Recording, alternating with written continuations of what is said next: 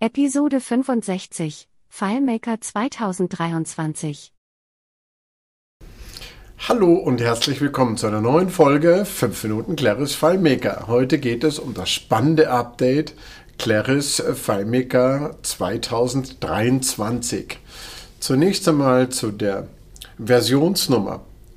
Ähm, wenn man in das Programm intern reinschaut, findet man die Versionsnummer 20 und in einigen Dokumenten, wenn man in die Knowledge Base reinschaut, Entschuldigung, dann findet man auch ähm, die Versionsnummer 20 ebenso. Wenn man bei FileMaker nachfragt, dann, äh, weil man das nicht ganz versteht, dass jetzt zwei verschiedene Versionsnummern im Umlauf sind, dann ist die Rückmeldung, dass äh, die 20 nur eine interne technische Versionierung ist.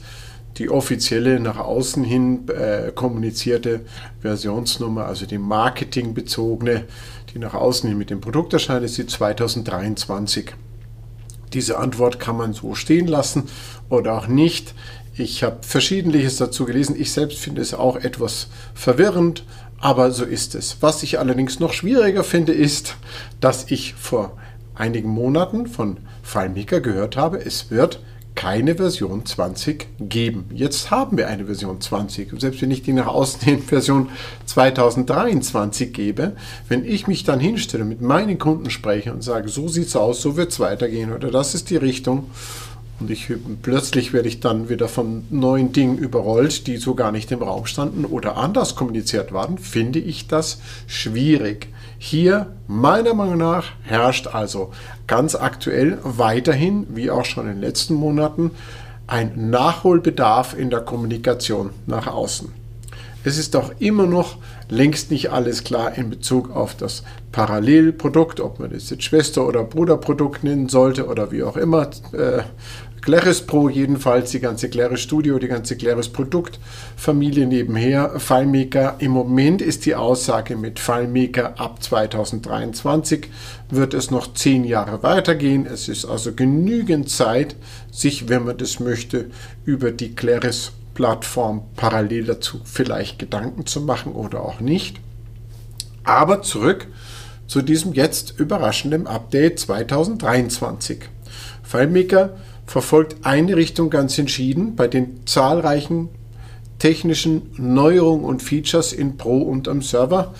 Ähm, gibt es vieles, worauf ich jetzt in dem kurzen Format nicht eingehen kann und möchte.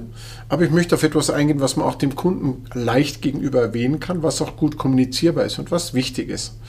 Ähm, der Server kann jetzt nicht nur ein Maximum von 100, 125 Dateien hosten, sondern 256.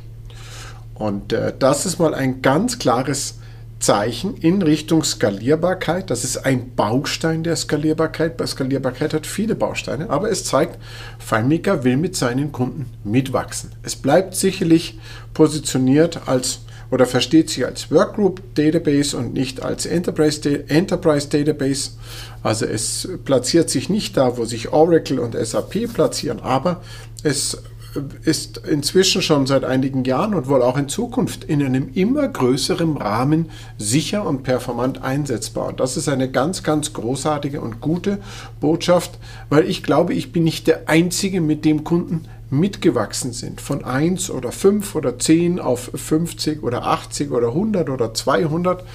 Und da ist es natürlich wirklich auch gut, wenn FileMaker mitwächst und weiter mitwächst. Also das finde ich eine ganz wichtige Botschaft. Dann gibt es einige äh, Befehle, vor allem auf der Pro-Seite natürlich, die, wo man sieht, okay, die Unterstützung für SQL äh, in FileMaker, die wird weiter ausgebaut und stärker unterstützt.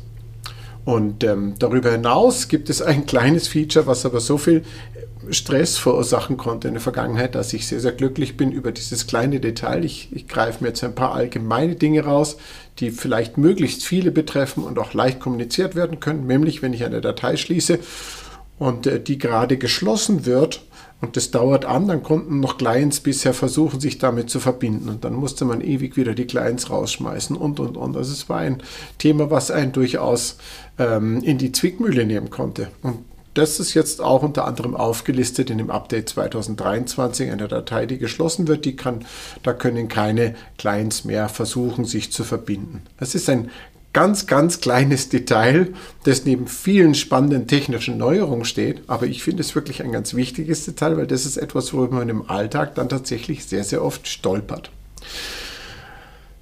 Darüber hinaus gibt so vieles äh, zu 23 zu sagen, was aber vielleicht auch in den nächsten Folgen mal wichtig ist zu erwähnen. Was gibt es nicht nur für Neuerungen, sondern was fällt denn auch weg? Was schneidet FileMaker, was sie immer getan haben in der Vergangenheit, was schneidet FileMaker ab an an Features, die nicht mehr unterstützt werden. Vielleicht jetzt in 23 oder auch in den letzten Versionen, was einem vielleicht gar nicht so bewusst ist, was einem aber auf die Füße fallen kann. Es gibt also ganz viel spannenden Stoff für die nächsten Podcasts oder auch YouTube. Folgen. Ich hoffe, ihr seid wieder dabei und bis dahin wünsche ich euch viel Spaß mit Claris und FileMaker und Claris Pro, FileMaker Pro, mit welcher Version, mit welchem Programm auch immer. Tschüss, bis zum nächsten Mal.